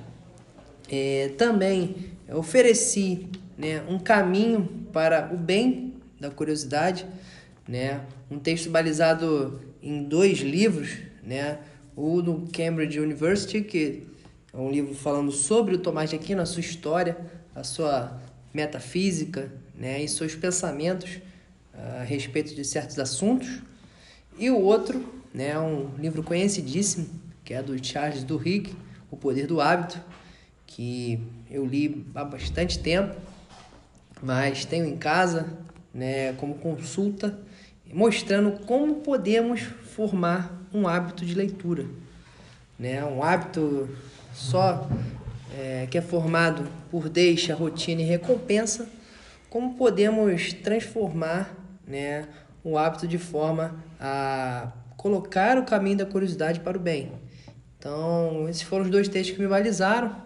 Tá? É um texto simples, é, leitura rápida, é, acho que hoje em dia o pessoal é, não consegue ler é, artigos muito grandes, então eu gosto de fazer sempre artigos pequenos, de uma folha, duas folhas, que condensam o pensamento e que fazem o leitor se instigar né, a cada vez né, é, olhar mais esses artigos, porque são artigos pequenos, mas que contêm grande informação. Então, eu acho que isso é muito benéfico para a gente, que é um, a gente tem uma vida muito rápida, muito corrida, né?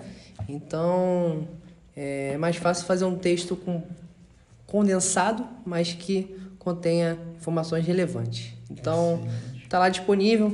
Quem quiser dar uma lida vai perder ali 10, 15 minutos, bem rápido, mas vai ser de grande valia para o conhecimento. Só uma coisa, uma, duas páginas já é muito para essa geração, hein? É, se não for um carrossel com seis figuras. Exatamente. É, é, é perguntar se tinha figura.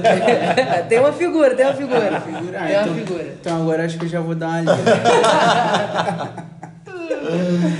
ah, excelente, senhores, excelente. É muito maneiro ter essa, essa composição, né? A gente viu que, de fato, o, a, o tamanho do artigo é uma preocupação não só porque o, o, o, público que a gente visa né, é, ter o contato é um público que de certa forma está caminhando, né, está querendo crescer na vida intelectual. A gente aqui, nós não somos anciãos, de fato, se fosse na antiguidade a gente não ia ter essa oportunidade de estar tá aqui falando né, sobre esses assuntos que a gente pesquisou, que de certa forma na antiguidade para você ab abrir sua boca e ter uma certa expressividade.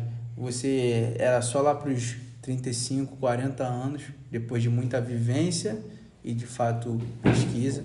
Muitas das coisas que aqui nós estamos é, falando, né, estamos debatendo, são frutos de estudos que nós fizemos e que estamos é, nos colocando também à disposição para embate.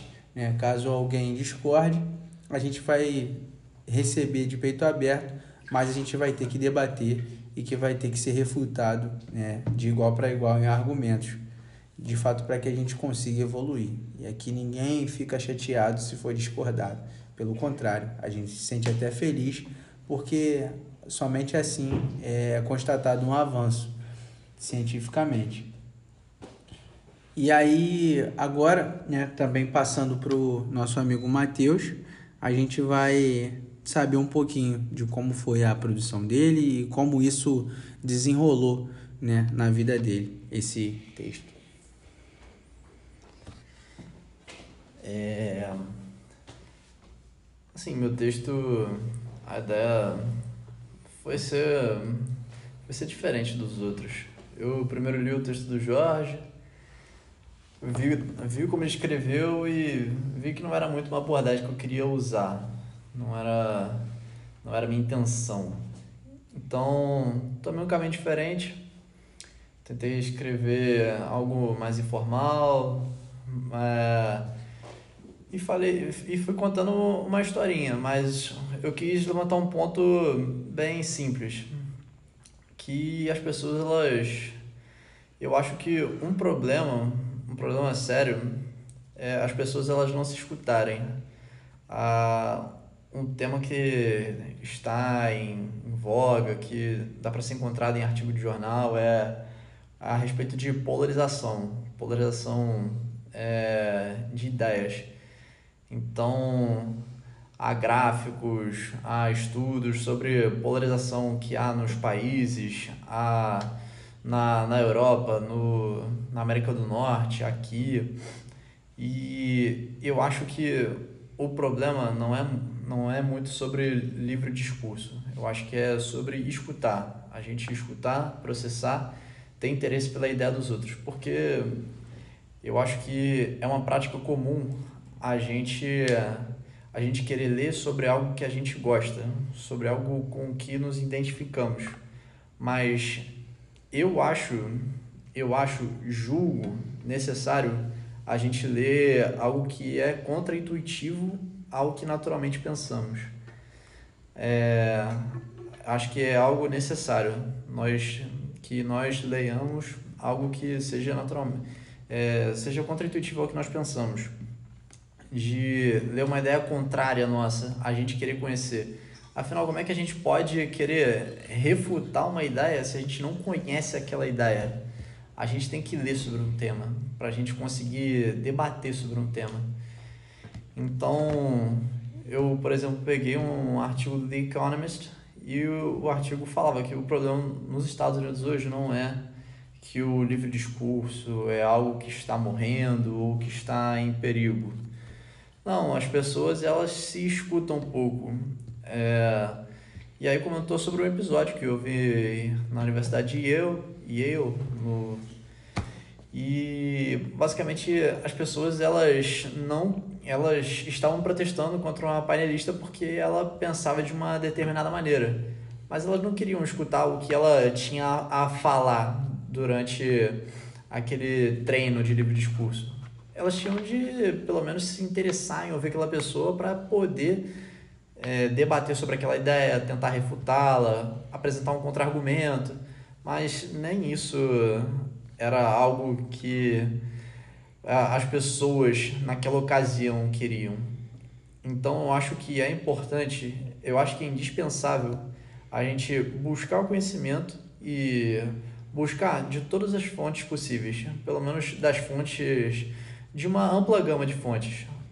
A gente quer ler sobre uma, sobre uma ideia, quer ler alguma coisa no jornal, eu acho interessante você procurar um jornal é, jornais que tenham ideias opostas, que tenham posicionamentos diferentes e você filtrar. Você, pelo menos, você vai tirar um, um, uma conclusão melhor da situação, porque você vai poder apontar pontos positivos no pontos positivos e negativos nos dois. Você vai poder equilibrar, é, você vai poder equilibrar visões, vai poder conciliar ideias. Então, acho interessante a gente buscar ideias opostas, é, a gente buscar coisas diferentes. Era isso aí.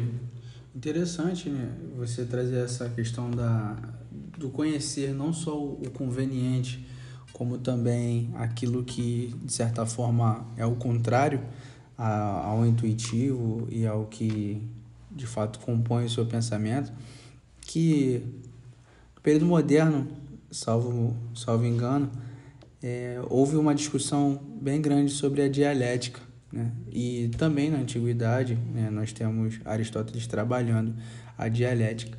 E, de fato, a, a, a melhor definição né, e, de fato, a, o, o melhor conteúdo ele provém do embate entre, entre argumentos contrários. Né? A partir dessa simbiose, né? a partir dessa mistura, a síntese que é gerada dali, a gente tem a certeza que é algo muito positivo do que se a gente só tivesse algo de um extremo lado ou de outro lado. É, a partir do momento que eu me proponho, né, sendo eu talvez de um posicionamento político de esquerda, eu procurar ler conteúdos de direita e a partir dali refutar os argumentos, foi só a partir do conhecimento daquele, daquela linha teórica que eu pude de fato aprofundar o meu conhecimento naquilo que eu tenho em mente ou até me converter, talvez, vendo que o que eu tinha como base naquilo que eu tinha como certo não era de fato algo que, com, com, que concatenasse uma verdade absoluta ali na minha nova descoberta, lendo uma, uma outra via. Né? É, eu vejo bastante é, essa questão também num vídeo que o Olavo de Carvalho ele, ele trazia né, essa questão do, do conhecimento. Né? Então, basicamente, pessoal, é, Olavo de Carvalho ele dizia né, que para você falar de qualquer assunto que seja no mínimo, você precisa ler quatro livros para começar, né? antes aí de a gente poder abrir a boca. Então, a mesma questão vale para assuntos que a gente é favorável e assuntos também que a gente quer contra-argumentar, mas de certa forma a gente não conhece. É sempre válido a pesquisa, a busca, a leitura e efetivamente ir com uma mentalidade de, de conhecer a, a, a ciência em si, ainda que controversa, ainda que lógica, ainda que totalmente descabida com relação àquilo que você já tem em mente. Mas para que você consiga refutar, é necessário que você conheça, né? Necessidade de conhecer. Então, pessoal, é... vou também falar aqui sobre o texto, né? Que ainda não coloquei lá no, na, no site, estou no débito aí com o pessoal, mas que graças a Deus eu consegui concluir. E para mim, o que de fato gerou a iniciativa de fazer o texto e utilizar foi fazer uma, uma releitura ali do, daquele filme com o Jim Carrey, do Show de Truman. E esse filme ele aborda, sob a, sob a perspectiva da curiosidade, ele de fato se mostra bastante evidente como a curiosidade ela é capaz de tirar da zona de te tirar da zona de conforto e te, na verdade, te tirar da área comum da vida. É, que se você se permitir viver sem a, a, a, a o ímpeto dela para o ponto positivo, você vai viver as mesmas coisas, vai viver as mesmas experiências e vai estar suscetível às mesmas dificuldades, enfim, não vai ter nenhum desenvolvimento. Mas a partir do momento que, que o ser humano, que o homem, né, o, no caso o personagem principal, busca conhecer de fato a, aquilo que o cerca, a realidade que, que o cerca, efetivamente ele, ele teve uma, uma mudança no curso natural da vida dele, que corria naturalmente. É, a partir do momento que, que o Truman efetivamente rompe com a ignorância, ele teve a oportunidade né, de viver a vida real. E a vida real é a vida contemplativa. Essa vida contemplativa, de fato, dia após dia se mostra diferente. A partir do momento que o homem ele não anda segundo o caminho da curiosidade, não contempla a vida, a vida não se revela diferente, pelo contrário, se revela todos os dias iguais, todos os dias da mesma maneira. E basicamente foi isso que eu quis passar né, no texto, e os senhores vão, vão ter a oportunidade de conhecer né, tanto mais do filme, né, aqueles que não assistiram ainda, quanto também uma perspectiva né, da curiosidade sobre o filme. Então, recomendo a todos a leitura e assim que estiver disponível, os senhores vão poder consumir esse, esse produto. Consumo! então, senhores, é, nós vamos ficando por aqui, é, dado agora aos agradecimentos daqueles que nos ouviram e também as palavras finais. Nós somos, né, aqui, como dito no início, cinco amigos que se reuniram com um propósito bem positivo né, de desenvolver conhecimento, de aperfeiçoar as fraquezas e, e melhorar ainda mais as habilidades por meio da vida intelectual, da pesquisa. E nós contamos muito com a participação dos senhores, tanto ativamente, né, é, escrevendo, contestando, enfim, participando né, conosco das nossas pesquisas, das nossas entrevistas, como passivamente também, a partir do momento que os senhores estão ouvindo os nossos podcasts, lendo os nossos artigos e interagindo com a gente nas redes sociais. Né? Isso é, é muito importante para a manutenção do nosso projeto, que, que tem uma, um, uma projeção absurda. Né? A gente também ainda vai indicar algumas referências bibliográficas para os senhores, para os senhores aumentarem aquele carrinho gordo, que eu sei que está na Amazon, que os senhores não têm coragem de comprar. O meu, se eu for comprar, vai ser um Celta, porque já está nesse valor. Mas a gente não pode deixar de indicar, porque a lista de desejos, ela só pode aumentar, nunca diminuir. Então, venho deixar meus agradecimentos e passar a palavra para os demais do grupo para externar aqui a gratidão a todos. Galera, aqui é o Felipe Sodré, o Balô. É, agradeço aí a paciência, né? Espero que vocês tenham sido cativados aí pela ideia, né, do nosso grupo. Realmente acho que, que tenha ficado claro, né, qual é o propósito, né? São amigos que se reúnem, então assim, que buscam a vida intelectual, mas dentro das suas limitações, né? Cada um de nós aqui é, está engajado, né, na sua é, vida profissional, né?